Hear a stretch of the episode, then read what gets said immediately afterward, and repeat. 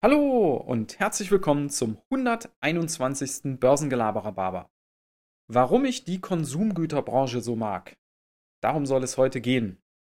Und ich bin darauf gekommen durch einen Post in Instagram. Da hatte jemand so verschiedene Unternehmen da so zusammengestellt.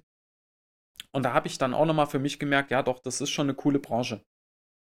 Und egal, ob man Lebensmittelhersteller nimmt, wie Coke, oder Mondelez, also die Firma hinter Milka, oder Konsumgüterhersteller wie, wie Procter Gamble oder so eine Mischung aus beiden wie Unilever.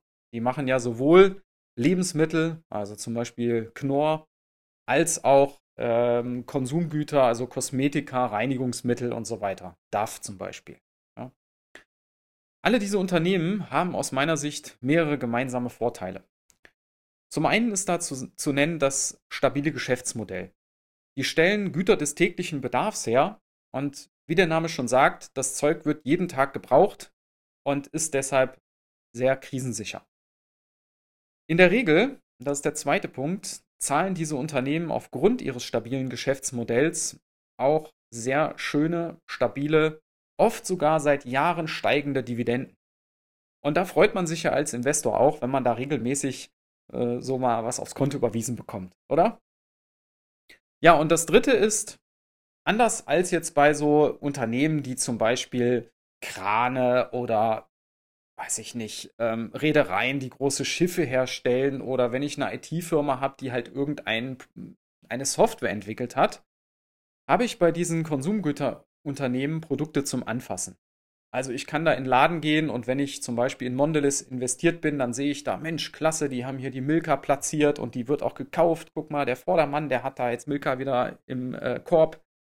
Oder ich trinke einfach gerne Coke. Ich finde, das ist ein super Getränk und dann bin ich äh, in, in Coca-Cola investiert.